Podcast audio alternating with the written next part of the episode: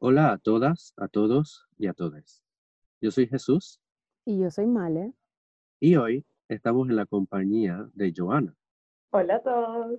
Am, este va a ser un episodio especial, obviamente, porque tenemos una invitada. Es la primera vez que tenemos una invitada aquí en Se Vale Soltar. Em, antes de empezar, queremos agradecerles a todas y a todos los que han escuchado nuestros episodios y todos los que nos han apoyado en Instagram y nos han dado follow y lo- han dado like y comenta todo lo que hemos puesto. Nos encanta. Muchas gracias. Eh, muchas gracias por estar pendiente de nuestras redes y por estar pendiente de nuestros episodios. Y gracias por escucharnos nuevamente hoy. Eh, bueno, voy a, ya obviamente conocen a Male, me conocen a mí, ya saben quiénes somos, pero le vamos a presentar a Joana y, eh, y por qué está aquí. Joana, de hecho, fue mi alumna. Ella es exalumna mía. eh, yo le enseñé psicología en sexto año. eh, durante un trimestre nada más fue, pero fue, fue algo. Fue corto el tiempo, pero se sintió como bastante. Ok, es- es- supongo que eso es bueno, supongo que eso es bueno. Ok, entonces Joana fue eh, eh, mi exalumna y en el tiempo que estuvimos eh, en la escuela, en el tiempo que, que yo le di clases, e incluso, bueno, antes de que le diera clases, em, yo la acompañé varias veces cuando tuvo algunas crisis de ansiedad o momentos de mucha ansiedad eh, en la escuela. Yo creo que probablemente todas y todos nos podemos identificar un poco con la ansiedad que puede producir la escuela y, y las expectativas sobre las calificaciones y demás. Entonces yo estuve ahí para Joana, igual que con otros alumnos y alumnas mías, y ella, ahora que vio que estamos haciendo este podcast, nos escribió porque quería ver si podía compartir sus experiencias con la ansiedad. Y nosotros justo ya teníamos planificado eh, un episodio sobre la ansiedad, que es este. Así que decidimos incluirla. Y bueno, gracias Joana por estar aquí, por querer participar de ese Vale Soltar. No, gracias a ustedes, gracias a ustedes por tenerme y por darme la oportunidad de, como ustedes dicen, compartir mi, mi experiencia, que es algo que yo creo que es muy importante. Así es. Exacto. Aquí estamos siempre para, eh, como siempre se vale soltar, la intención es compartir nuestras experiencias y ver de qué manera podemos eh, identificarnos el uno con el otro y ver cómo todos pasamos por este proceso de salud mental. Eh, vamos a empezar como siempre con nuestro chequeo emocional, así que cuéntame, Male, eh, ¿cómo te sientes? Uf. eh, am, definitivamente estoy ansiosa. Creo que las últimas semanas cada vez más he estado como más ansiosa y me está costando un poco. Y he estado, quizás la palabra es como irritable, sería un poco, Ok, lastimosamente. Eh, Totalmente. entendible. Sí, y, mm, y bueno, he estado como intentando em, aceptar esas emociones que son emociones que a mí me cuestan mucho, como las emociones no placenteras, me cuesta mucho como aceptar que yo las puedo sentir y que puedo estar quizás, no- es que no quiero decir mal, sino quizás como molesta o triste. A mí me cuesta un poco ese lado, pues. Entonces, em, pero bueno, estoy, estoy muy contenta de que Joana está aquí hoy y de que ella nos vaya a compartir un poco su experiencia y vamos a tener como una dinámica distinta, ¿no? Así Claro. que sí, tengo muchas emociones, como siempre. Creo que como siempre tengo muchas emociones encontradas. ¿Y tú, Jesús, cómo te sientes? Em, me siento, creo que, creo que estoy como emocionalmente cansado. Mm. No me siento muy, muy act ahorita en cuanto a sad. emociones. Buena Estoy de palabra. sact, estoy inact.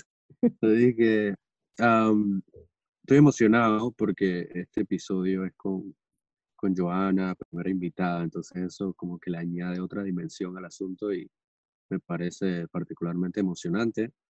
Estoy preocupado por la forma en la que en la que vamos a presentar el tema de hoy. O sea, me preocupa por ahí que gente, o que quien escuche, no sé, me preocupa como que no les, no les ayude, supongo, como que quisieran, ¿verdad? Como que con este podcast o este episodio pudiéramos eh, brindar herramientas. Y bueno, vamos a hablar de eso, ¿no? Pero que, mm. que brindáramos herramientas para, para poder manejar un poco mejor esta ansiedad, ¿no? Eh, desde en cuanto a ansiedad, si hablamos de ansiedad, sí me siento, estos días me he sentido ansioso. Por diferentes razones. Ahorita mismo estoy manejando un, duelo particular que me tiene con subes y bajas, entonces eh, es un poco difícil a veces concentrarse cuando uno está un poco abrumado por las emociones. Claro. Eh, pero, bueno, no, pero, pero y mm. qué sé yo, bien. Dentro de todo, bien. Eh, y emocionado por el episodio de hoy, que espero en verdad sea, sea provechoso. Claro, y bueno, eso es lo que nos vamos a enfocar, ¿no?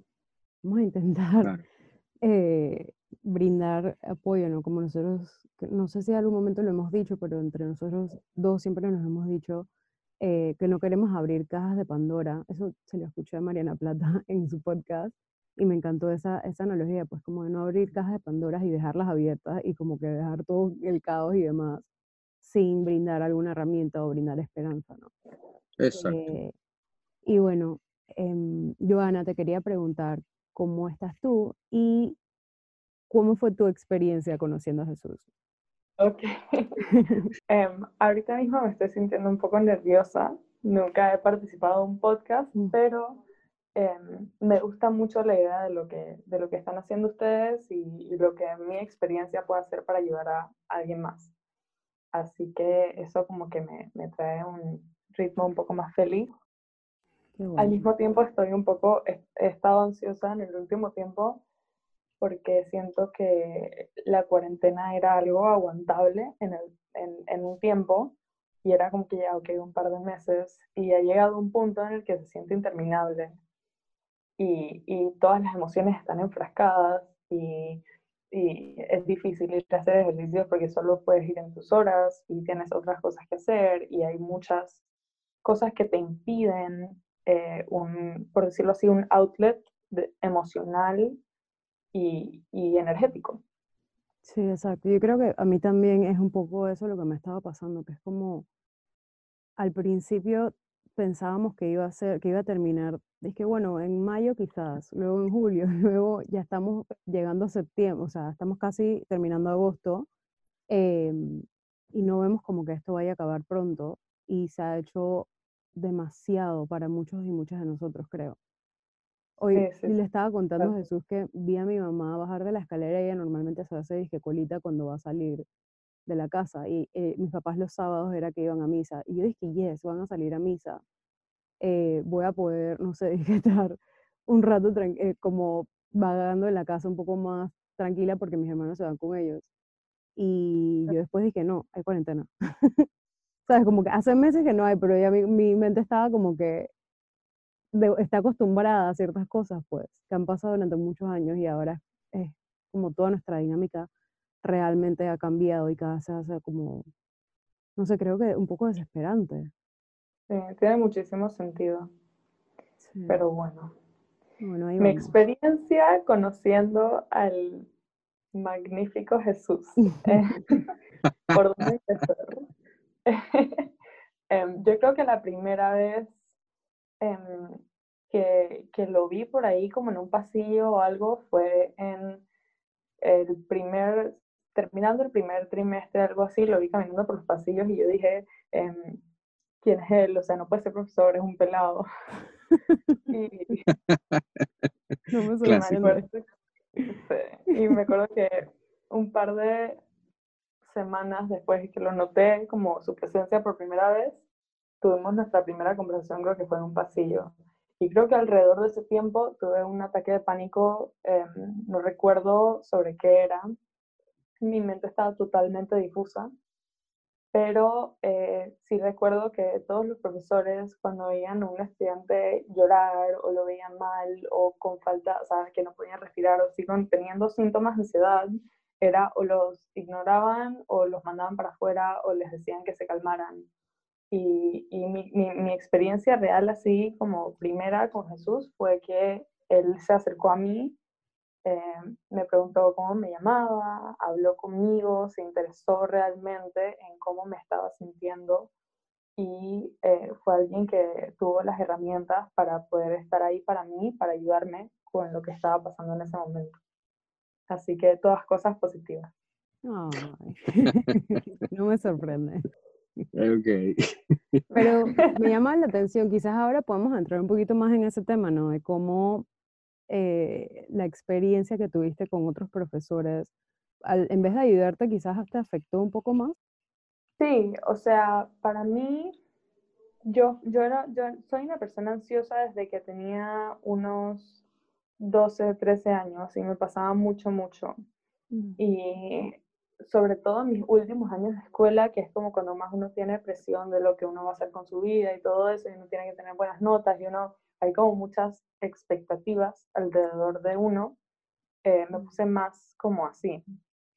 Y muchos profesores, me acuerdo que una profesora un día yo estaba teniendo una, un ataque de ansiedad, pero fuerte, sentía que no podía respirar, casi me desmayo, no veía absolutamente nada.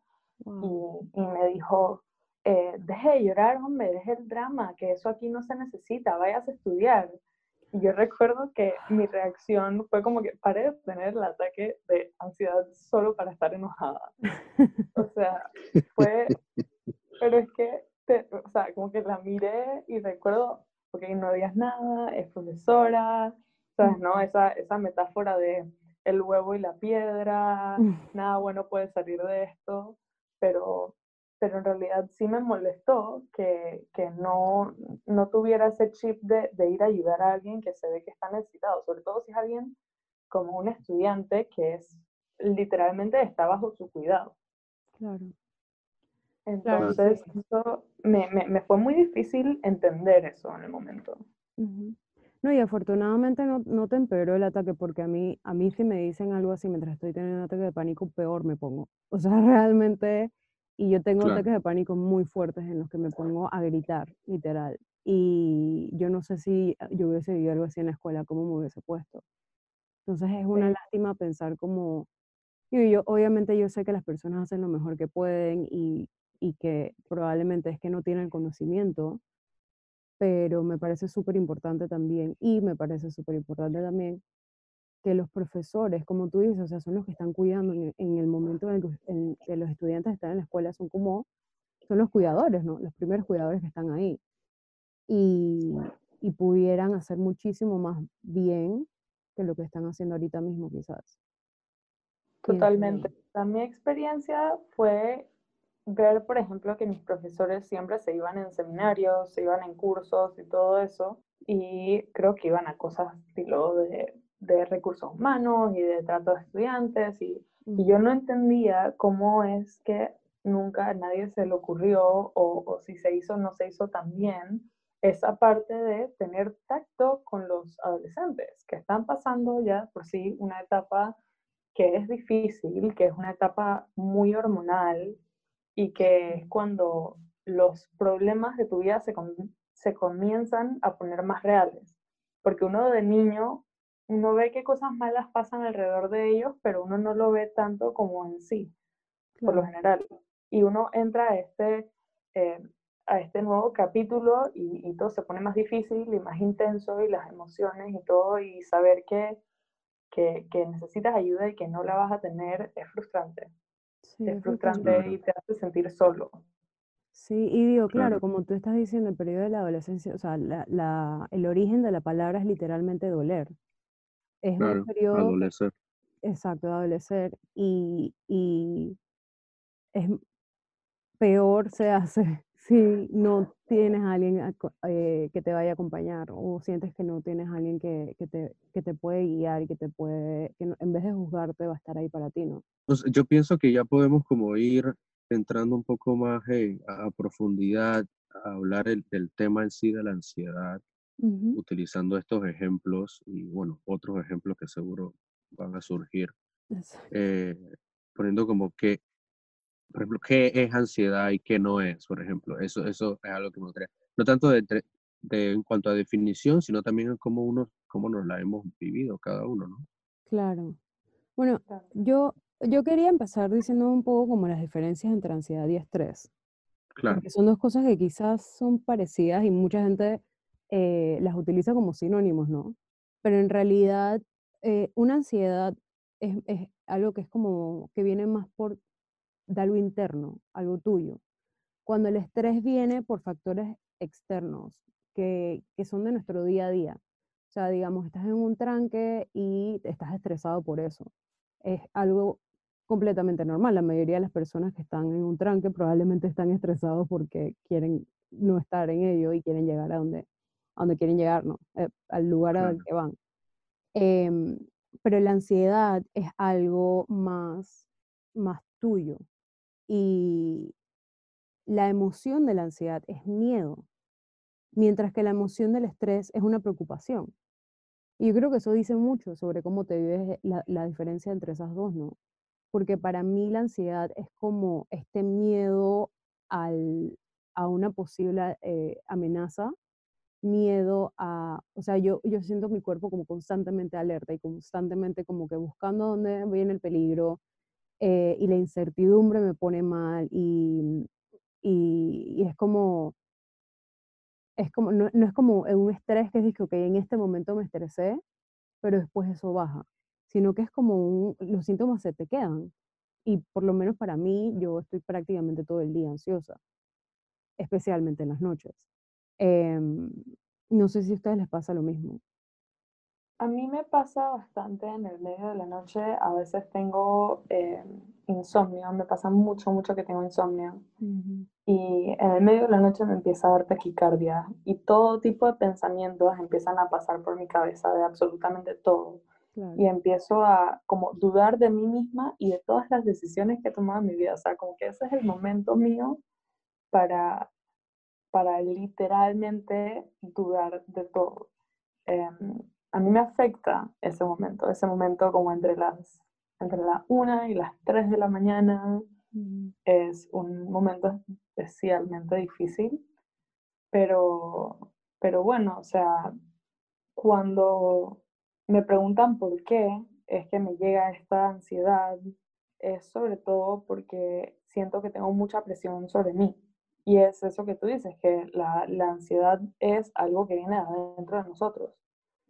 Entonces, pues no ser necesariamente que tu mamá te esté presionando a ganar mejores notas o que tu jefe te esté presionando a entregar algo para mañana, eh, sino más algo que tú tienes encima tuyo y que te está causando ese mal sentir Mm. que no solo se manifiesta de una manera mental, sino también de una manera física. Sí, y mucho de, o sea, lo que estoy, lo que esto, estaba leyendo era como que la ansiedad, por ejemplo, es un exceso de futuro, mientras el estrés es un exceso del presente. Entonces, es como, yo creo, con lo que estás diciendo de la noche, por ejemplo, a mí literalmente me hicieron exámenes de cortisol y yo soy lo contrario de la gente, normalmente uno tiene más cortisol durante el día y en la noche tienes una menor cantidad. Yo literalmente tengo más cortisol durante la noche. Entonces eso es una manera en la que yo sé que físicamente mi ansiedad empeora eh, durante la noche. Y, y, como tú dices, pues no, no, es una cosa solamente como de psicológicamente, porque sí también empiezas a dar vueltas y demás, y los pensamientos, o cognitivamente diría yo, que los pensamientos y te dan vueltas y demás, sino que físicamente tienes este malestar, ¿no? Estás mal por, como, por toda esta ansiedad que, que está contigo la mayor parte del tiempo. Entonces, Jesús, no sé si, si tu experiencia es como parecida a la nuestra o, o tú, tendrías algo diferente como que te ocurre con la ansiedad. Em, el, tema, con, con, la ansiedad, el tema también hay que tomar en cuenta el hecho de que la ansiedad es muy instintiva también. Sea, la ansiedad es una respuesta instintiva ante cualquier amenaza. Entonces es como, pero claro, que, que, tú lo sientas como amenaza, ¿no? Entonces como que es un tema de... Es que ahí está el tema, eso sería el estrés. el estrés es el que te prepara, ¿sabes? Como que tienes una amenaza, como la otra estábamos hablando de la cebra, tienes estrés que te prepara y eh, te ayuda a, enfrentarte a lo que viene. Y, pero eso después baja. Y de hecho, em, bueno, un tipo de terapia que se llama terapia somática, eh, hablan de cómo los animales, después de tener este tipo como de amenazas y se les sube la ansiedad y demás, tienen como un, un meneo, un remeneo. No, literalmente, es como cuando, cuando, ajá, se agitan. Es como cuando los perros, cuando los bañas y que, y que hacen como que se agitan o se remenean para que se les quite el agua. Así hacen los animales en la selva, por ejemplo, después de que tienen un momento así. Y fisiológicamente bajan, bajan, baja esa, ese estrés. Entonces la ansiedad es como ese estrés nunca bajó. Y no, y no necesariamente subió, bueno, puede, puede ser que sí suba por algo en específico, pero es como que a lo largo del, del día se, se, mantiene y al día siguiente también aparece y al día siguiente también. Eso es, es, es, es ese feeling, ese sentimiento de la ansiedad, ¿no? Que es esta como, es un miedo real, como que, que, puede ser por una amenaza real o percibida, pero la sensación es como ese miedo que tienes constantemente, como de que algo va a pasar o de que algo hice mal y cosas así. A mí me pasa cuando estoy en una situación nueva en la que sé que puedo fracasar, pero no es miedo al fracaso, es el saber que la, la próxima decisión que tome o el próximo paso que tome en cuanto a tal situación X em, podría ser determinante de, de, de, de, todo, pues. O sea, puede significar que termina mal o termina bien una situación y eso me, me causa mucha ansiedad. Sobre todo en cosas más importantes, cosas de trabajo, si quiero conseguir un nuevo puesto o, o si quiero ir a X universidad o cualquiera de esos temas. Pues para mí es muy, muy, muy eh, ansioso, pues. Claro. O sea, me causa mucha ansiedad. Sí, yo creo que a mí también me pasa mucho con el tema de la incertidumbre. Y, ¿sabes? Como el, el no sé cómo me va a ir. Me acuerdo que, que a veces, yo nunca he tenido miedo a las agujas. O sea, eso es algo como que yo normalmente no me da miedo porque ya lo he vivido y, sé que si me calmo, voy a estar bien y menos dolor voy a tener. Pero a mi hermana es como que cada vez que va y se pone a pensar como que, pero es que no sé si esta vez me va a doler, no sé si esta vez me van a, apoyar mal y si se me va a inflar la vena y no sé qué. Eso es como, eh, eh, ¿sabes? Esa incertidumbre de no sé cómo me va a ir. Y después, después de que pasa, termina toda, toda dolida porque no se supo calmar. Pero, pero es como, es como ese tema de, del el no saber cuánto me va a doler, por ejemplo. Eh, a mí algo que me causa mucha ansiedad es, por ejemplo, pensar en que yo alguna vez pudiera tener un parto natural. Porque no me imagino cuánto me va a doler. Entonces, ¿sabes? Como que no tengo nada con qué compararlo. Y literalmente es algo que me causa ansiedad. Entonces, eh, yo... Va a tener que ser necesaria. Sí, de, seguro va a tener, lo más seguro de que si tengo el dinero para ello y, puedo hacerlo, lo más seguro es que sí, porque es algo que realmente me causa mucha ansiedad y no quisiera transmitirlo en mi parto. Em, pero sí, no, no, sé Jesús, si, si tienes como ideas de algunas cosas que, que, también te causan ansiedad, así como, como estas que nosotros dijimos. Em, a mí, eh, el tema, a mí me pasa que yo no sé cómo reconocer qué es lo que me causa ansiedad es un tema conmigo. Eh, y es un tema que, que trabajo bastante eh, en terapia, que me, me, cuesta mucho estar consciente de cuáles son las razones por las cuales me siento de una manera específica. Entonces, yo puedo caer, por ejemplo, al inicio de la cuarentena, de la nada yo empecé a hacer un montón de ejercicio, porque sí, hacía ejercicio todos los días, un montón, no sé qué, pasaba sudando, hace pechada de todo. Y eh, después, solo después, pensándolo bien para atrás, me di cuenta como que en ese momento yo estaba bien, bien ansioso, tenía muchísima ansiedad porque, porque estaba en un momento de mucha incertidumbre y un cambio bien fuerte. Mm. Aparte de otras cosas que ya estaban pasando en mi vida de por sí, vino la cuarentena y fue como que fue como demasiado. Entonces, como que yo, sin saberlo, no conscientemente, eh, me liberaba de esa ansiedad por medio del ejercicio, ¿no? Como los animalitos estos que dicen en la selva, que se remenean, bueno, yo tiraba así a pechada abdominales y vaya. Entonces, eh, si era, eh, eh, mi tema con la ansiedad es ese, que muchas veces no puedo decir qué es lo que me causa ansiedad. Y muchas veces tampoco sé qué es lo que me detona, qué es lo que me gatilla, qué es lo que me pone como que...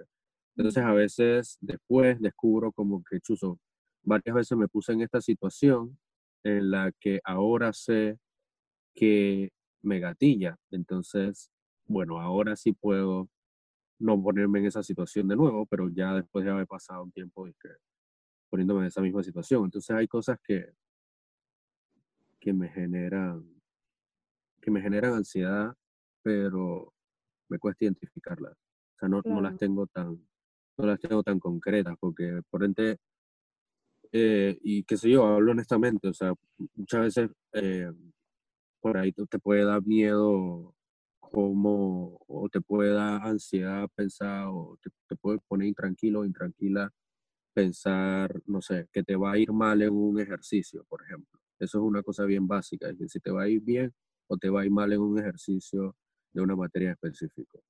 Y por lo menos a mí eso es algo que nunca me ha pasado. O sea, yo nunca he tenido disque, o sea, a mí toda la vida la escuela y lo académico me ha dado igual. Entonces, es que no, no es algo que me genera ansiedad.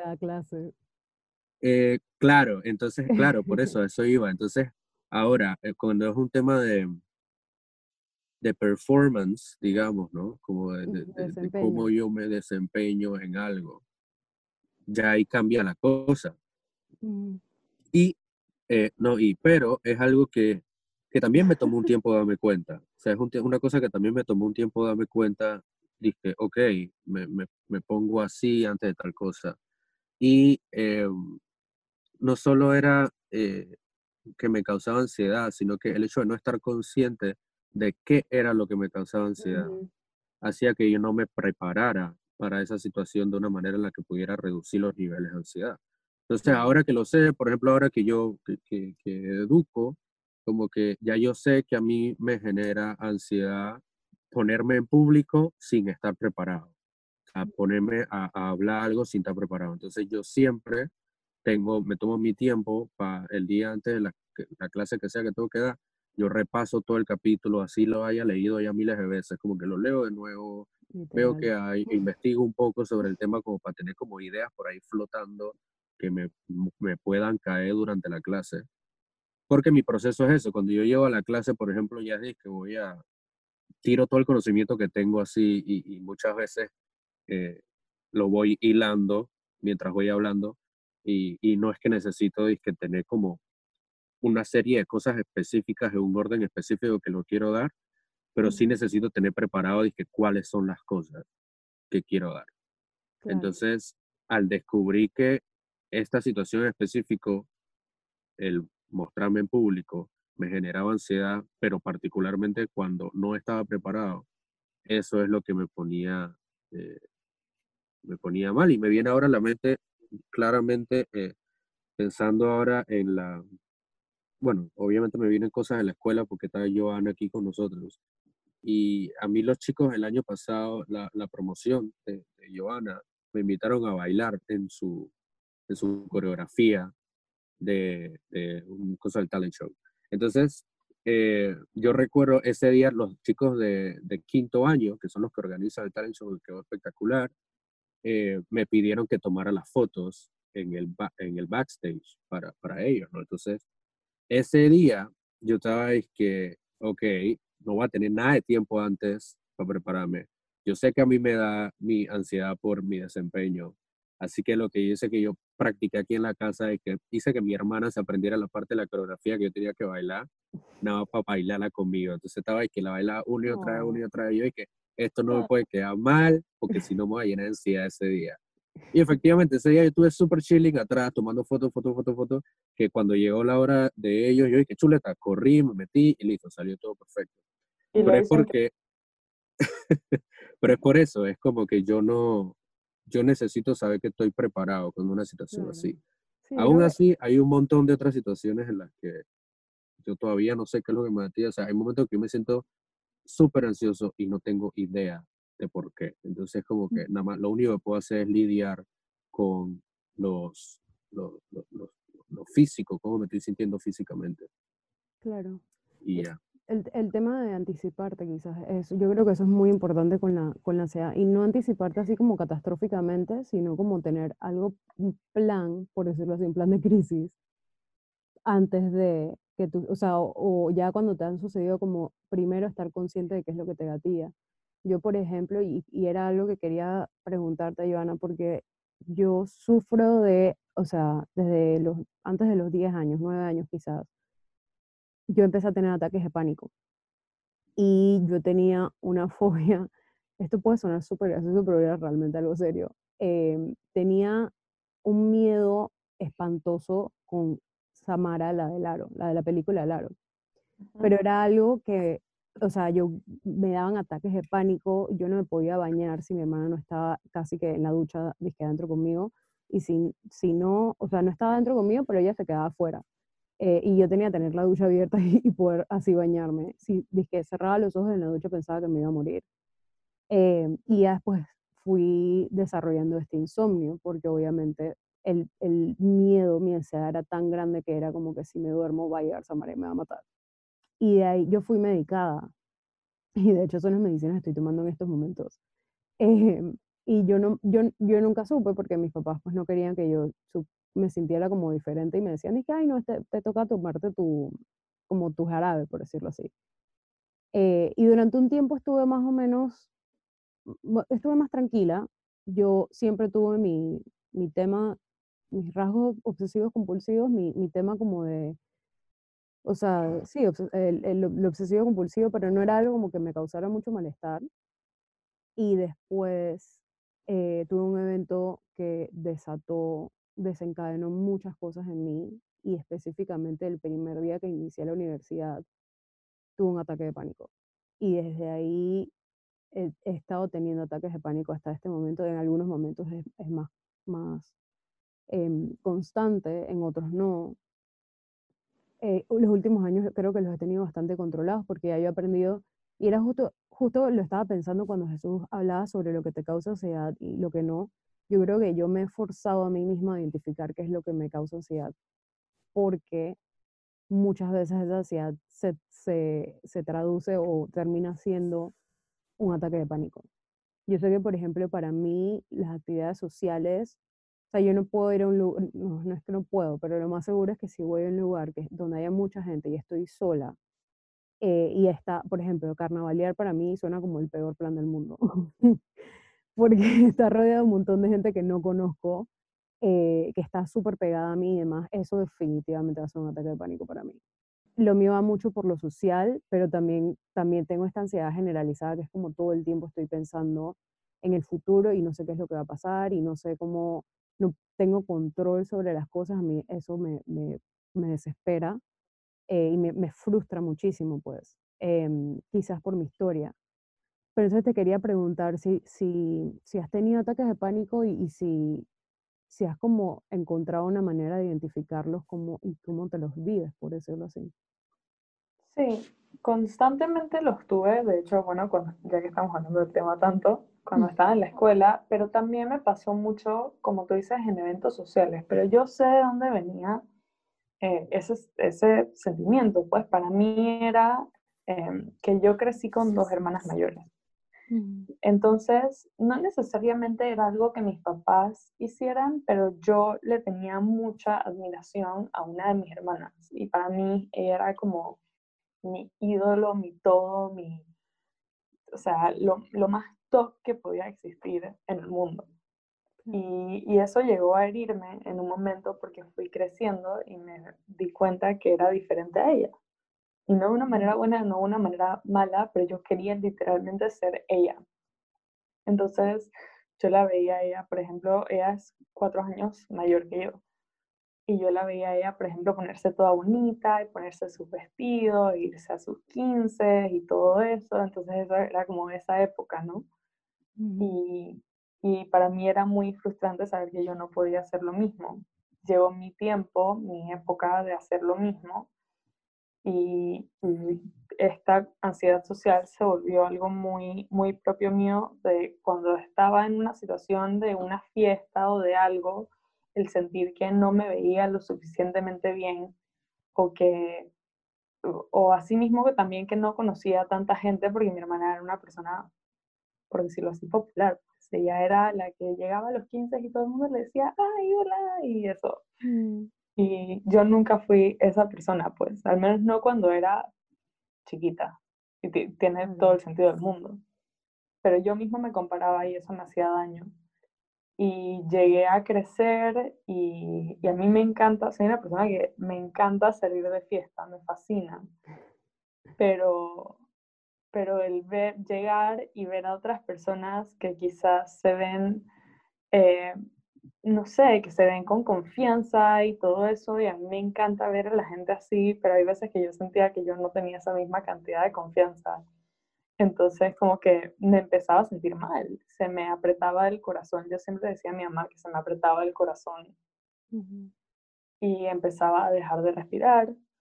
Eh, no sentía que el aire literalmente llegaba a mis pulmones, entonces hiperventilaba, eh, hiperventilaba y se me iba nublando la vista eh, era todo un mix de emociones y cosas que estaba pasando en mi cuerpo, pero por eso mismo. Y yo siempre tenía una reacción que era yo tenía una persona alrededor que conociera y le agarraba el brazo y se lo apretaba.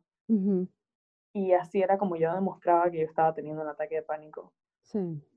Esa, esa fue mi manera de mostrarlo sin tener que decirlo, porque no me gustaba tener que decirlo, porque también tenía el estigma en la cabeza. Mm. Yo iba, yo voy a terapia desde jovencita, así como tú dices, desde los 11 años por ahí. Eh, porque había tenido traumas en mi infancia y eh, decir que iba a terapia en ese momento y incluso mucho después era algo que para mí no era necesariamente malo, pero me daba como penita decirlo. Quizás te daba miedo que te juzgaran por eso. Sí, sí, total, totalmente. Hoy en día yo pienso que la terapia es absolutamente lo mejor del mundo, em, pero, pero sí lo sentí así cuando, cuando era más joven.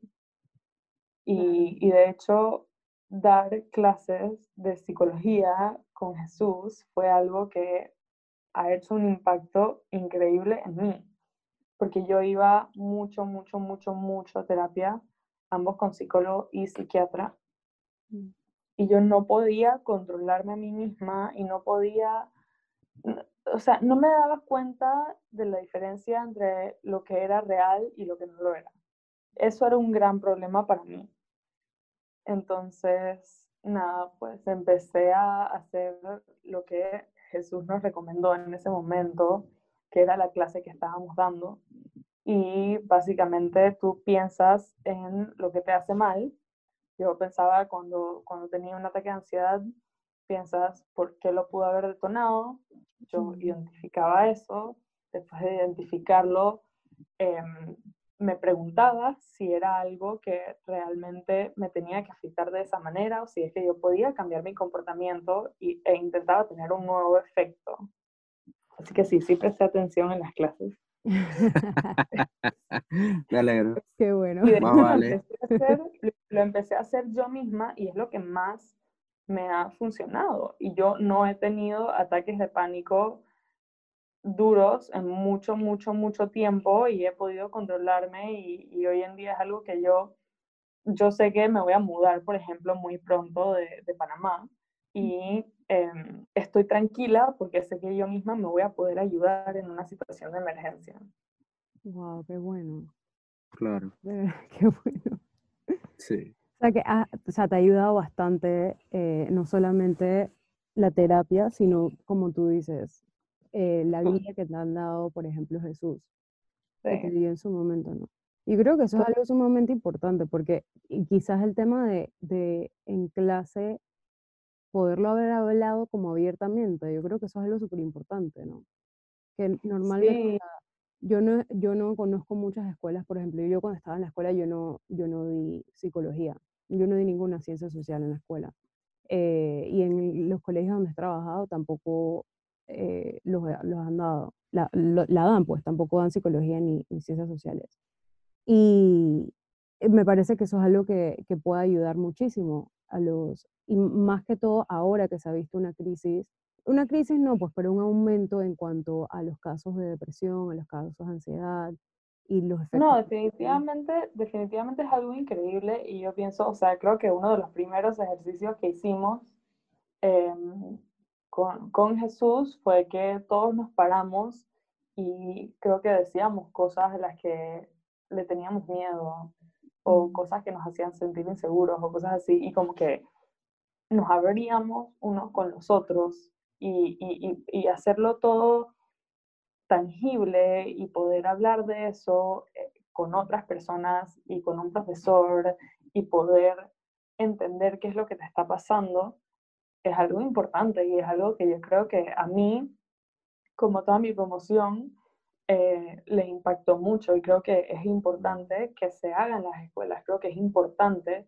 que se dé psicología y creo que es importante que quien la dé, porque obviamente no todos los profesores son iguales o tienen los mismos propósitos, que sí, creo que es importante que quien la dé tenga pasión por lo que hace.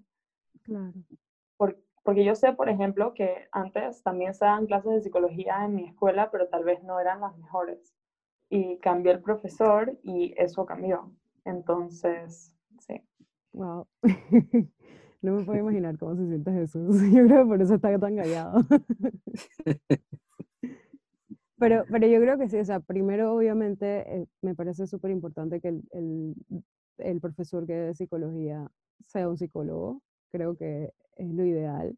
Sé que es, un poco difícil para las escuelas conseguir eh, el dinero para, para eso o, o, sí, para contratar a alguien que tenga tantos conocimientos, pues y a la vez me parece que, que es algo que quizás tenemos que, que, ir buscando más maneras para lograr esto, para lograr que se le brinde un mejor apoyo y que los psicólogos estén más involucrados en las escuelas, porque yo pienso que, y lo que he estudiado también me ha dicho mucho que la mayoría de las cosas que vivimos en nuestra adultez eh, son producto o de malestares, por decirlo así, son producto de nuestra niñez y de nuestra adolescencia. Entonces, en la escuela, o sea, vivimos la mitad de nuestro día cuando estamos en la escuela.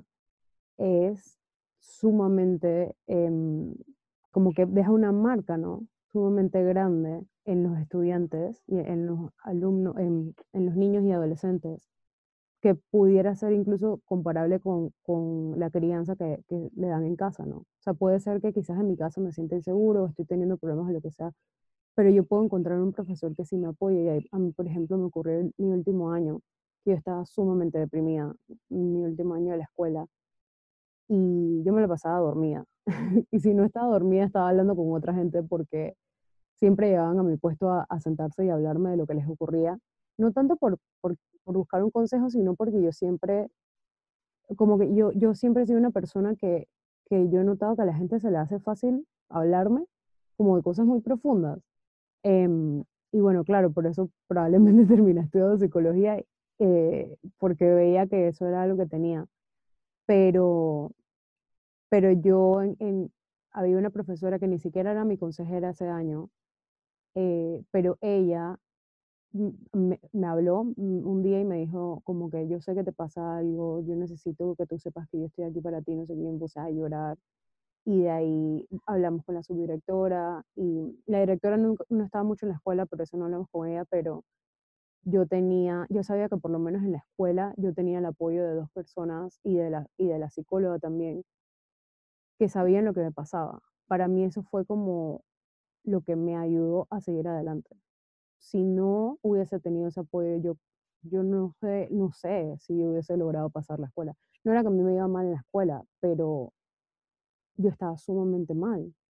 Y muchos profesores me vieron estando mal y no dijeron nada. Pero esta profesora sí lo hizo y sí tomó el, el, el trabajo, sí se tomó el tiempo y el trabajo, pues, como de escucharme y de, y de apoyarme. Yo creo que eso es algo que, que todos necesitamos todos y todas, todos y todas necesitamos, ¿no? En la escuela tener a alguien así. Total, yo siento que ni siquiera... fue para ti. ni siquiera creo que fue tanto el necesitar a alguien que fuera un psicólogo mm. eh, o dar clases de psicología, pero tener algún tipo de comprensión.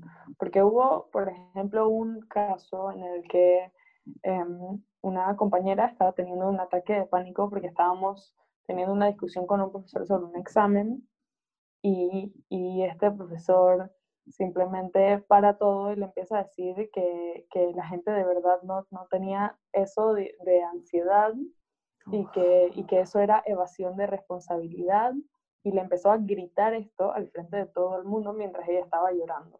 Mm. Entonces, para mí, el, el, el, el, cómo tratan ser profesor, un profesor, e, e, es, es, lo más importante.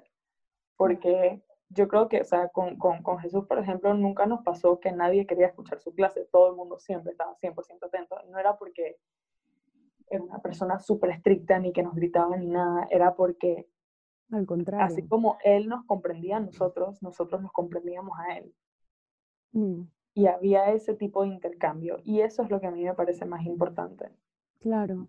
Claro, y ahora que lo dices, me acuerdo, o sea, a mí me ha pasado muchas veces, yo intento cuando tengo un ataque de pánico irme lo más lejos posible de las personas porque a mí lo, lo más difícil para mí es como mostrar alguna debilidad y mostrarme vulnerable, que es lo que he estado intentando hacer últimamente. Pero, por ejemplo, con los ataques de pánico era, es algo que ah, yo, yo detesto que me vean. Y, o sea, lo que necesito es que me ayuden, pero yo salgo corriendo muchas veces. Em, y yo trataba de esconderme en un baño o, o, irme del lugar a donde estaba, eh, o meterme en mi carro, lo que sea, para que no, nadie se diera cuenta. Pero hubo veces en las que antes que no sabía cómo reconocer los detonantes y, reconocer las señales que me daba mi cuerpo de lo que venía, Hubo veces que me pasó con policías o guardias de seguridad en, un centro comercial, cosas así, que al final, o sea, algunos se quedan paralizados, otros eh, era como que, ¿qué le pasa a ella? ¿Qué le pasa? ¿Está loca? No sé qué. Y obviamente eso me ponía peor porque el juicio de otras personas a mí me, pone peor. Em, y yo creo que, que sí es necesario que como sociedad sea parte de, de lo que un profesional deba saber. Eh, saber cómo lidiar con este tipo de situaciones y, qué es lo, lo, ideal para, para ayudar a la persona y para no juzgar y, y, comprender que esto es algo que está muchas veces fuera de nuestro control. O sea, yo, por ejemplo, ahorita puedo decir que yo sé reconocer lo que cuando me, esto, me está dando, porque se me acelera, el, eh, me da taquicardia, me empiezo a temblar, eh, se me aprieta el pecho, em, siento que, que no puedo respirar y, y a través de terapia he aprendido a reconocer que mis pensamientos normalmente eran lo que empeoraba eso, porque pensaba de que me va a morir, la gente me va a ver, eh, esta, este va a ser el ataque de pánico que realmente es que va a ser el que me, o sea, me, me va a dejar en el hospital, por ejemplo, cosas así. Y esos pensamientos eran los que agravaban las sensaciones físicas. Entonces ya yo he sabido, obviamente también está el ponerte las manos en, en, la boca, eh, así como muestra muchas veces, que gracioso, que esto que te pones como una bolsa en la, en la boca para respirar, realmente es lo que necesitas, porque eh, tu cuerpo no está recibiendo suficiente dióxido de carbono. Y esto ayuda a que se mantenga un poco el dióxido de carbono y calma la respiración. Em, entonces ya yo tengo muchas técnicas que me pueden ayudar, pero hay momentos en los que simplemente mi cuerpo reacciona tan fuerte y tan rápido que yo no, no lo puedo cambiar. Y, y ni, ni, siquiera mis pensamientos son los que lo están afectando, sino que fue un detonante muy grande. Y yo tengo que aprender que, bueno, pues esto es un camino y, como Jesús me ha dicho, ¿no?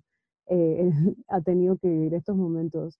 Y, y, es como tratar de ser lo más compasivo posible con uno y con, y con una misma, ¿no?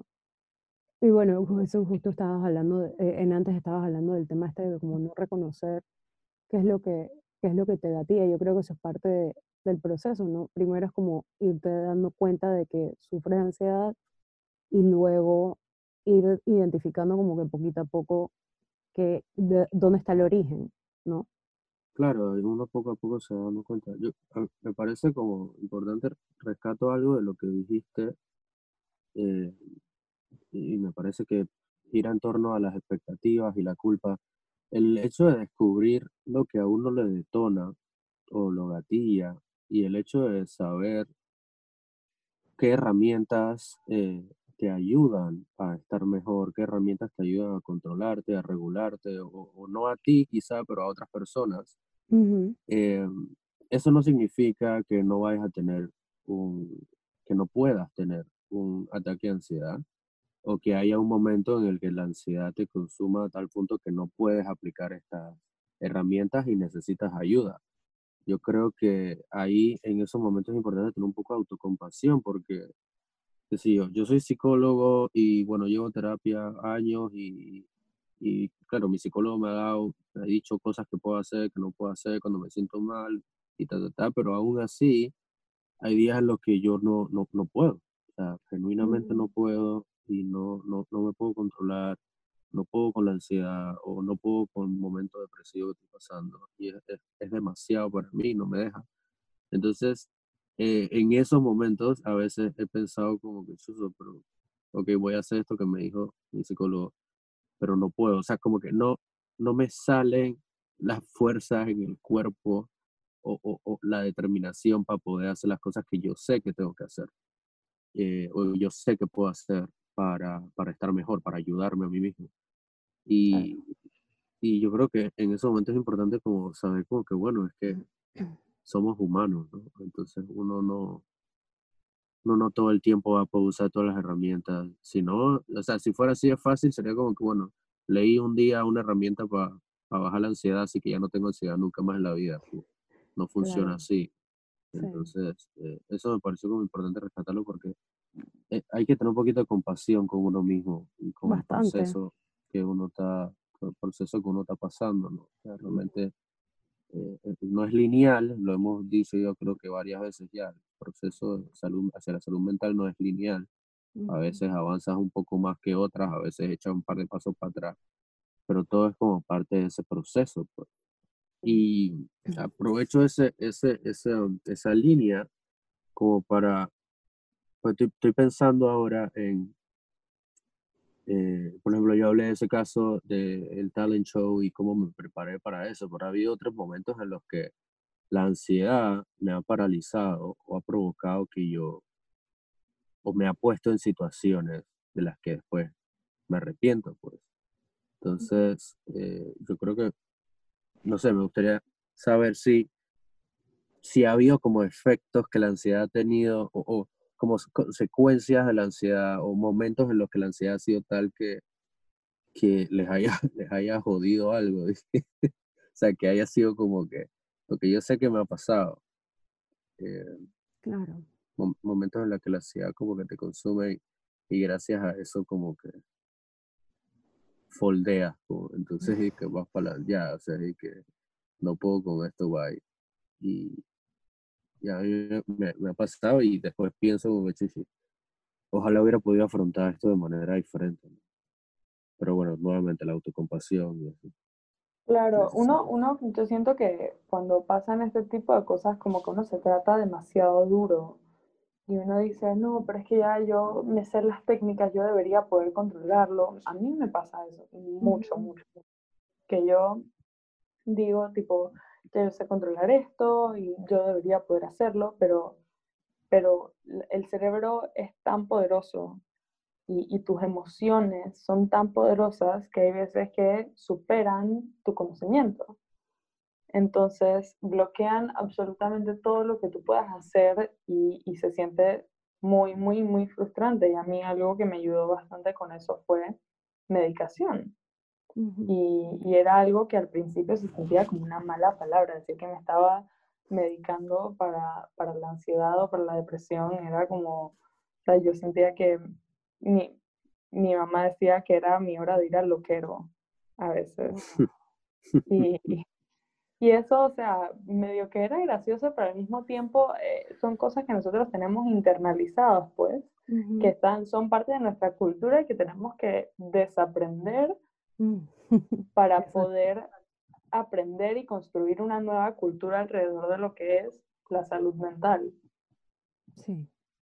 Sí, bueno, yo creo que esa era nuestra, nuestra meta un poco con este podcast es, es, precisamente eso, tratar de iniciar conversaciones un poco más honestas y más vulnerables y, y que, y que sea, sea más normal poder decir, como, como tú mencionabas anteriormente, poder decir yo voy a terapia, yo he sufrido de ansiedad desde hace tiempo, yo, yo muchas veces, por ejemplo, a mis amigos y mis amigas que yo los o sea, sé realmente que van a estar ahí para mí porque me lo han demostrado muchas veces. De hecho, hace poco estaba viendo algo que decía como que si no estás seguro de una persona, eh, tápate los oídos y mira sus acciones. Y la gente que yo tengo a mi alrededor es gente que yo sé que si yo tengo un ataque, un ataque de pánico no me van a juzgar. Y entonces ya yo les he ido diciendo como que, mira, a mí cuando me pasa esto, yo necesito que me recuerdes que estoy aquí ahora, que, que me recuerdes eh, que estoy segura, que ahorita mismo no me está pasando nada. Cosas, o sea, ir enseñándoles a ellos también cómo ayudarme, porque también muchas veces la gente a mi alrededor tiende a frustrarse cuando me ven que estoy como en tanto... Una vez una amiga se puso a llorar y ella, ella también ha tenido ataques de pánico, pero ella me dijo como que, Male, yo sé que estas cosas te pasan, pero yo nunca te había visto con tanto dolor como ahorita, pues. Y, y digo, yo, para mí eso es algo como muy normal porque yo lo he tenido que vivir mucho durante la mayor parte de mi vida, ¿no? Eh, y específicamente la universidad ha sido algo que me ha costado demasiado por este tema social, porque tengo que ir a un lugar a donde hay gente que, que no sé si me pueden hacer daño o no. Yo tengo un tema con, con los hombres, como que les tengo, yo, bueno, yo, yo he sido, em, yo he sido víctima de violencia de género eh, y he sufrido abuso de parte de diferentes hombres, no solamente de uno solo. Entonces, yo tengo un terror especial hacia los hombres. Entonces, ir a la universidad y exponerme a un lugar en donde incluso muchas veces los mismos profesores han sido los que, los que han hecho, me han, estado, no sé, coqueteando o tirándome. Eh, y después como que estar rodeada de muchísima gente que no conozco. Y después el tema como el desempeño y después como que yo soy súper perfeccionista y lo obsesivo compulsivo. Es simplemente como el lugar perfecto porque están todos mis miedos. Es como la tormenta perfecta, de que para mí eso ha sido la universidad. Y a mí me ha costado mucho más de lo que yo quería, de lo que normalmente le, toma a alguien eh, graduarse. Y eso es algo por lo que todavía me juzgo mucho y eh, me cuesta ser autocompasiva con eso. Y, y creo que también es algo que me causa demasiada ansiedad, pues incluso ahora que lo estoy dando virtual, que se me ha hecho más fácil, igual es algo que muchas veces me paraliza. Y yo también me juzgaba eh, anteriormente porque decía como que, pero ¿por qué no mis trabajos si esto es algo que es súper es súper tonto, de que yo pudiera hacer esto y yo sé que yo puedo hacerlo? Pero la ansiedad es tan grande que literalmente me paralizo y me quedo como que em, eh, fisiológicamente, o sea, empieza de vuelta este tema de la ansiedad y, y, se me para el pecho, o sea, se me aprieta el pecho y y no puedo respirar, entonces me quedo paralizada. Eh, y si me quedo ahí por mucho tiempo, me da un ataque de pánico. Entonces, sí, o sea, yo creo que para mí, yo conozco muy bien la emoción del miedo, yo conozco muy bien la ansiedad que eso me produce. Es horrible, no es algo con lo que quisiera vivir día a día. Eh, y bueno, me toca. Me toca ahora porque ha sido la respuesta de mi cuerpo a muchas cosas que me han pasado y eso lo he tenido que aprender últimamente. Y también sé que estoy mucho mejor que antes y que aprendiendo técnicas y hablando del tema puedo llegar a estar mejor. ¿no? Entonces no sé si, si les gustaría como que hablar algún, algunas estrategias que normalmente como que utilizamos para... para eso te iba, eso te iba a, a decir porque Sí, hemos hablado, creo que todos hizo algo de, estrategias que sabemos y eso, pero eh, maybe a la gente que nos escucha les interese. Bueno, no, no maybe, no quizá, yo creo que sí, definitivamente. no solo, pero particularmente me, me, me llamó la atención o, me parece muy importante esto último que, decías, Male, sobre bueno, no esto último, lo decía hace un rato, eh, sobre cómo enseñarle a la gente cómo actuar en un momento así. Y se remite también a lo que decía Joana hace un rato, como que eh, cómo, cómo responden o cómo respondían a los profesores o cómo pueden responder compañeros y demás. Em, y pasa mucho que eh, yo recuerdo claramente un, un día en, ahí en la escuela, eh, en el canto del himno, eh, yo estaba, yo, como yo no soy consejero de ningún salón, estoy durante el canto del himno, los que, estamos, los que no somos consejeros, tenemos como que estar por ahí atrás de las filas, rondando como para asegurarnos de que todo tenga orden y eso, no, nadie está haciendo alguna, que la gente esté bien vestida, etc. Entonces, yo estaba por ahí atrás normal y de la nada me toca el hombro y es un, un alumno mío y, me, y me señala hacia allá y yo no veo nada, no me veo un grupo de gente.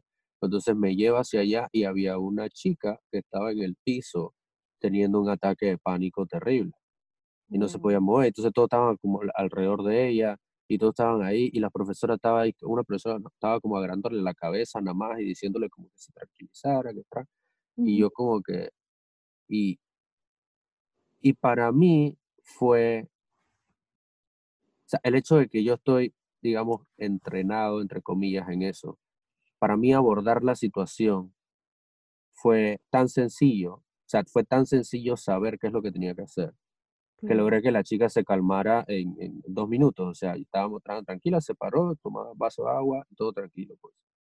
Pero estos otros profesores que llevaban un rato ahí no sabían qué hacer. Entonces a mí me parece sumamente importante que si sufres de ansiedad o si las, la sientes constantemente o si no, si eres la persona más chill del mundo, nunca nada te mueve o si eres una persona súper rígida que no siente, ni siquiera sabe que siente ansiedad porque pasa por la vida siguiendo paso a paso. O sea, cualquier tipo de persona necesita saber cómo manejar un ataque de pánico, cómo manejar una persona que tiene ansiedad, sea una persona externa o seas tú mismo o tú misma.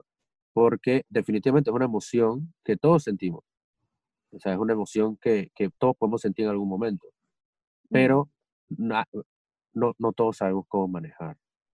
Entonces, eh, sí, o sea, no sé, compartamos algunas estrategias que funcionan.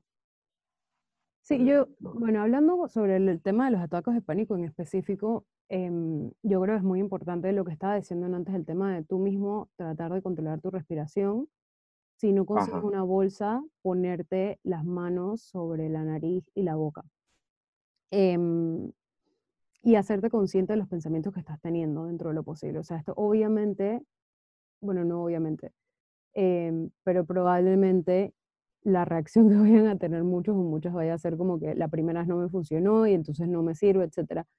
Esto es algo que poco a poco se va aprendiendo y la primera vez es muy difícil que de una vez vayas a, a, saber cómo reaccionar diferente.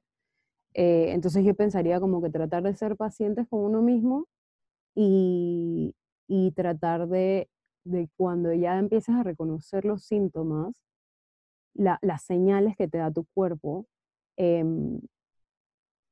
tratar de, de, de, como prepararte un poco para eso. Entonces yo, yo lo primero que haría es escuchar mis pensamientos y tratar de que no sean más catastróficos y que me causen más, me generen más ansiedad.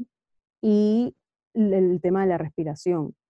Em, hay otras cosas que se pueden hacer, que hay una que me encantó que encontré en TikTok, de hecho, que era como un tipo de distracción, es comerte un dulce o, algún limón, por ejemplo, o alguna pastilla que sea súper ácida, porque eso inmediatamente eh, cambia la acción que está tomando tu cuerpo. Eh, puede ser también... Y lleva tu atención a otro lugar, ¿no? Exacto. Entonces, em, claro, el sistema, tu sistema que está tan alterado es como, eso lo, le cortó la, la, la atención en lo que estaba y le corta la inspiración. por decirlo así. Em, o sea, puede ser picante, puede ser un olor muy fuerte. Em, hay algunas eh, técnicas que les dicen de grounding, que es como ver cinco cosas que están a tu alrededor, eh, cuatro cosas que puedes tocar, cosas así que te traen un poco más al, aquí y ahora. Y Eso nosotros vamos a estar haciendo posts en los que, como para que lo tengan de manera visual. estrategias para manejar con estas cosas. Nosotros vamos a publicarlo en, nuestra, Exacto. en nuestro Instagram, así que pueden chequearlo por ahí también. También está, por ejemplo, cambiar la temperatura, que puede ser agarrando un hielo o poniéndote agua muy fría, o yo no puedo hacer ninguna de esas dos cosas porque soy hipersensible al frío, pero yo, por, por ejemplo, me meto en la ducha. Eh, y si, o sea, si es necesario, me meto y me, me lavo la cabeza, aunque no me tocara ese día, porque eso me ayuda mucho a, a cambiar eh, fisiológicamente lo que está ocurriendo, ¿no? Eh, y lo otro que quería mencionar es como otras personas, lo más importante que hagan es primero que no se acerque un círculo de gente alrededor tuyo. A mí me ha pasado muchas veces que estoy teniendo un toque de pánico y lo que hacen es llegar todo el mundo a ver qué es lo que está pasando y todo el mundo me quiere ayudar. Y además de eso están alterados ellos. Y es como que, no, pero ¿qué te pasa? No sé qué, no sé qué, no sé qué. Y eso me pone peor, o sea, para mí es terrible.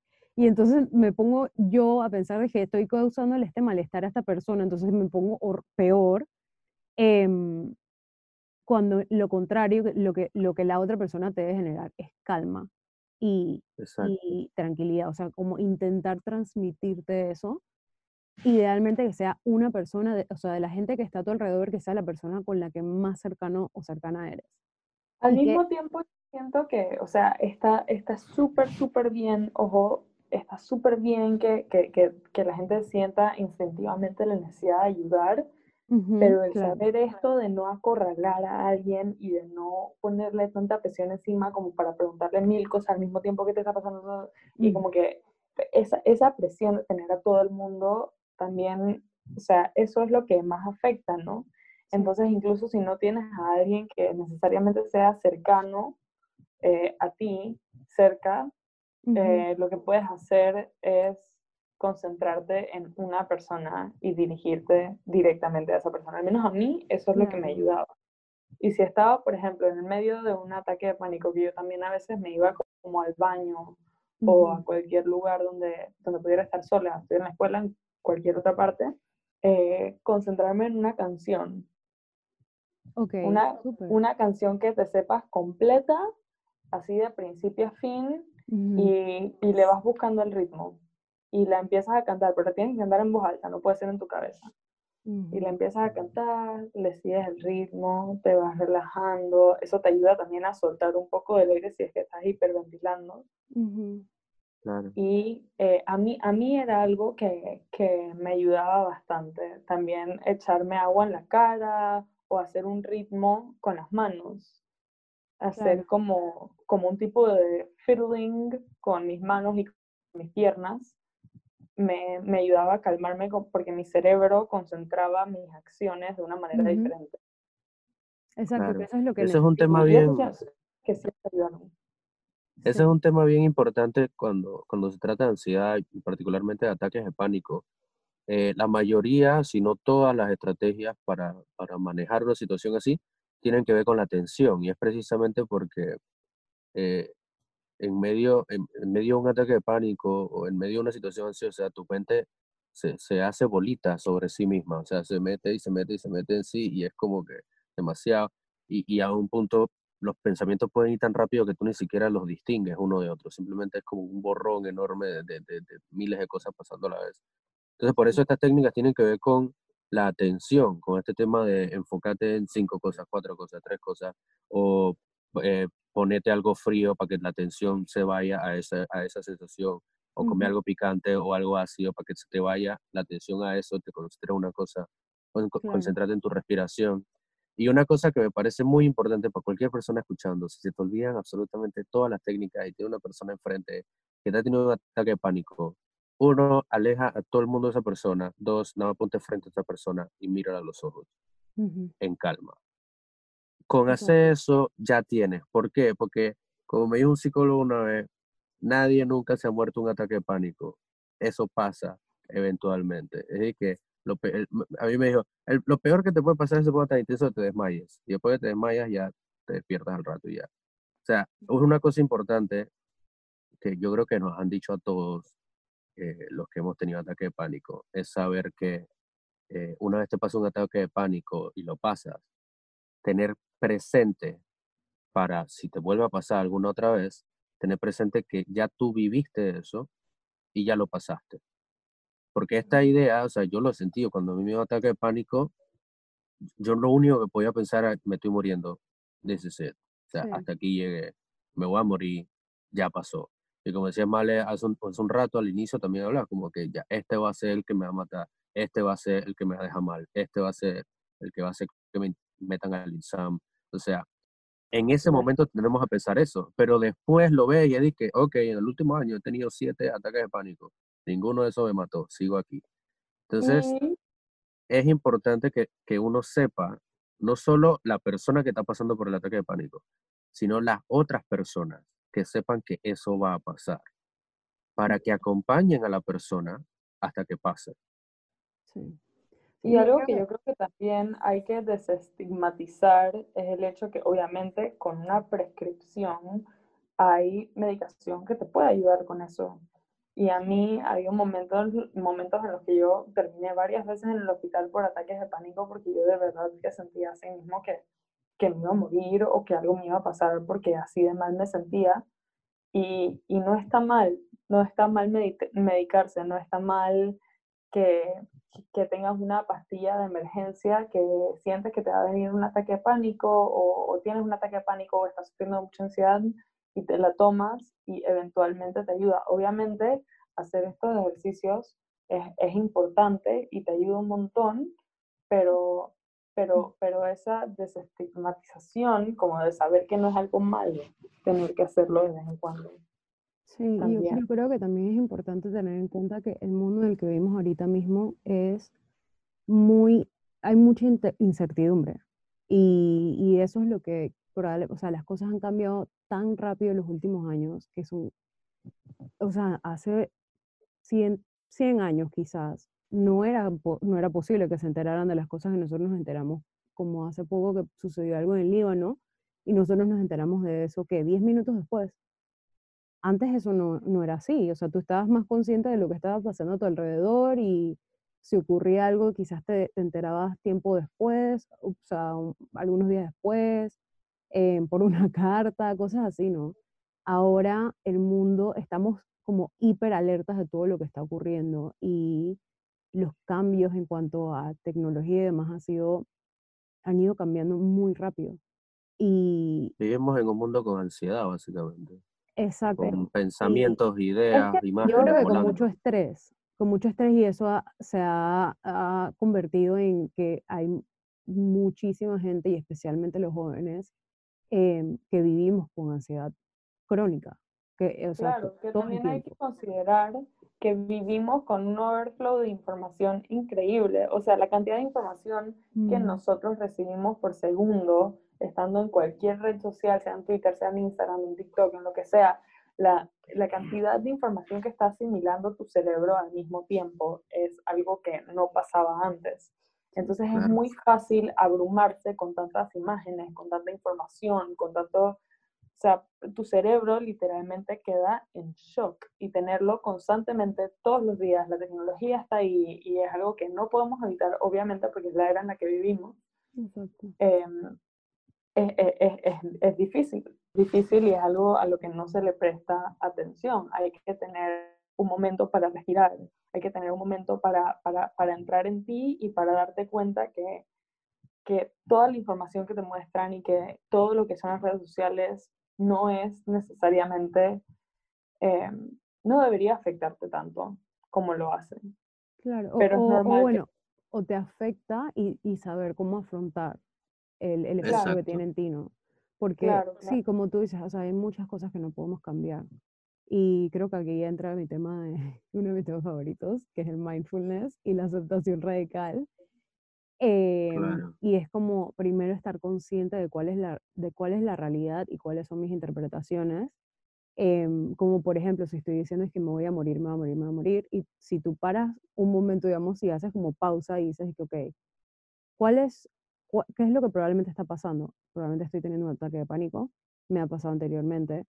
Las probabilidades de que me vaya a morir, o sea, estoy, estoy joven, tengo, no sé, 17 años y estoy joven, son muy pocas. Eh, ¿Sabes? Como que basarte un poco en los hechos Em, yo sé que puede ser súper difícil al principio como que intentar hacer estas cosas de una manera diferente, pero con la práctica se hace el maestro, realmente, y con estas cosas creo que es sumamente importante. Y lo otro con el tema de la aceptación radical es saber aceptar las cosas que no puedo cambiar y enfocarte en las que sí puedes cambiar. Y yo creo que, por ejemplo, con la ansiedad, como decían antes, pues como hay, no podemos cambiar lo que está ocurriendo afuera nuestro muchas veces, hay muchas cosas que, que, de las que estamos conscientes que están fuera de nuestro control. Pero si tenemos el control de, de vivirnos esas cosas de la mejor manera posible y de eh, aprender cómo afrontarlas de una manera menos dolorosa para nosotros, de una manera más, más sana para nosotros quizás. Eh, y bueno, rapidito quería mencionar, hay otras maneras en las que uno puede disminuir la ansiedad que uno vive día a día. Em, están las técnicas de relajación de Jacobson, está la respiración diafragmática, obviamente está mindfulness, meditar, yoga, todas estas cosas que yo les puedo decir, em, todavía no he hecho yoga porque es algo a lo que le tengo miedo, pero sí, o sea, si, si quieren buscar sobre, sobre técnicas, igual nosotros, como decía eh, Jesús hace un rato, eh, nosotros vamos a estar subiendo en nuestras redes algunos tips y algunas, eh, algunas técnicas que pueden utilizar que quizás les ayuden a, a vivir su vida con menos ansiedad y aprender cómo, cómo ayudar a alguien que esté viviendo con ella que me parece que es algo súper importante, ¿no? Que si, si, bueno, si afortunadamente no, no sufres ansiedad también, como decíamos en antes, creo que es importante estar em, educado en el tema y, y, saber cómo puedo apoyar a alguien que, que, esté viviendo por algo que es sumamente difícil, como, como alguien que lo vive todos los días, les puedo decir. Que, o sea, alguien que yo necesito tomar medicinas todos los días. Eh, como tú decías, Joana, el tema de la, la, la medicación es algo que, no, o sea, las, enfermedades mentales o los trastornos mentales, la depresión, la ansiedad, los trastornos de personalidad, no es una falla personal, no es como que no lo intenta suficiente o que los juicios que normalmente te hacen, como tú decías lo que decía el profesor, como que la, la gente de verdad no, eh, no, hace esas cosas, pues, no, no deja que su ansiedad les, les gane. Y no, todos somos diferentes y, esto por alguna razón nosotros vivimos con esto, eh, ya sea una razón química, que la química de nuestro cerebro es diferente, ya sea por nuestra historia, por los traumas que hemos vivido. E igual, ni, siquiera importa la razón, yo creo que lo, más importante es aprender a ser más compasivos con las personas. Definitivamente. y e, e, entender que no todos, no todos tenemos la misma fisiología, no todos tenemos la misma historia y enfocarnos en ayudar a los demás en vez de, de juzgarnos, ¿no? Claro. Claro, Yo, sí. yo creo que, em eso sería ideal. Sí, definitivamente juzgarnos un poco menos sería ideal. Sí. Em, como siempre, eh, y particularmente hablando de este tema, que es algo que podemos tener muy presente todos, y particularmente en este momento. O sea, ya hablamos de los cambios, o sea, nuestro mundo ha cambiado rápidamente en los últimos dos siglos como, como, humanos hemos cambiado, pero ahorita mismo estamos viviendo en un momento histórico, un momento que, que nos llena a todos de incertidumbre, hay incertidumbre a nivel global y es esperado, digamos, que haya altos niveles de ansiedad, que nos cueste un poco dormir o mucho dormir o que las cosas no se vean tan rosadas y de colores como siempre. Y eso puede pasar. Como siempre, te recomendamos asistir a el psicólogo, eh, psicólogo, psiquiatra, cualquier profesional de la salud mental para que te dé guía, te oriente. Nunca, nunca dejaremos de, de decir suficiente lo importante que es ir a terapia. Eh, y claro, recordemos que este podcast no es sustituto de terapia, si bien esperamos que nuestras experiencias y lo que compartimos por acá de alguna manera pueda calar y de alguna manera ayude por lo menos a crear más curiosidad hacia buscar más autocompasión, más compasión, más comprensión entre concientizar, nosotros. ¿no? Concientizar también de, estas cosas que nos pasan a muchos y a muchas y que que no es algo malo. O sea, hace poco estaba leyendo un tema que a mí siempre me ha encantado. Esta frase que es diferente no es malo. Simplemente es diferente. y como seres humanos somos muy distintos los unos a los otros. Em, no podemos esperar que los demás sean como yo o que reaccionen como yo o que actúen como yo. Eh, Porque cada quien es su propio mundo. Y creo que, como íbamos diciendo antes, pues es importante tener eso en cuenta. Y nuevamente, si desean asistir a, terapia con algún profesional de salud mental eh, y no saben con quién ir, nosotros le podemos brindar algunas recomendaciones de, personas muy buenas que nos conocemos y que sabemos que tenemos buenas referencias, por decirlo así, buenas referencias. Exacto. Em, y bueno, como siempre les recordamos sí, que nos sigan. Eh, aquí en Spotify nos pueden seguir si nos están escuchando, si nos están escuchando en Apple Podcast también. Nos pueden dar ratings. Eh, eh, síganos en nuestra página en Instagram. Y de hecho ahí es más fácil porque entran al, link en, el, en, la, en, la, biografía y ahí están las ocho plataformas de las cuales nos pueden escuchar. Em, así que estamos aquí para para ayudarles y esperamos que, que, eso sea lo que les estemos brindando un espacio y un momento como en el que puedan respirar y sentirse que no están solas y solos en, vivir con esta ansiedad. De hecho, el tema que este tema lo escogimos porque cuando hicimos preguntas sobre qué tema quisieran que habláramos, muchas personas nos hablaron sobre la ansiedad y sabemos por nuestra propia experiencia y por la de, de los que están a nuestro alrededor eh, que muchos y muchas estamos sufriendo con esto, ¿no? Este, así que les invitamos a que nos escriban a, a Instagram, eh, ahí nos pueden eh, contactar, también nos pueden mandar una nota de voz en, nuestro link en la biografía, y bueno, que nos recomienden temas, si quieren que hablemos de algún tema específico, si quieren venir a, hablar con nosotros o hacernos cualquier tipo de pregunta. recuerden que este podcast más que nuestro como así de mío y de Jesús, es nuestro en el sentido de toda nuestra comunidad. Exactamente. Qué bonito. Gracias, Joana, por, por haber decidido ser parte de este podcast. Sabemos que es difícil a veces ser vulnerable y, y, pues hablar de cosas que son tan difíciles para nosotros y nosotras. Así que te, te queremos agradecer realmente por haber decidido eh, formar parte de esto y, y ayudar también a iniciar estas conversaciones. No, yo a ustedes por darme el, el espacio. Eh, Jesús siempre, siempre, siempre eh, tendrá un lugar súper gigantesco en mi corazón y ahora tú. Eh, y nada, gracias a ustedes de parte de aquí, de, del otro lado de las pantallas. gracias a ustedes por todo lo que hacen, porque no es, algo, no es algo común, no es algo que se haya hecho tanto hasta ahora y definitivamente es algo muy, muy importante. Así que, nada, gracias. gracias, yo yo Tan linda.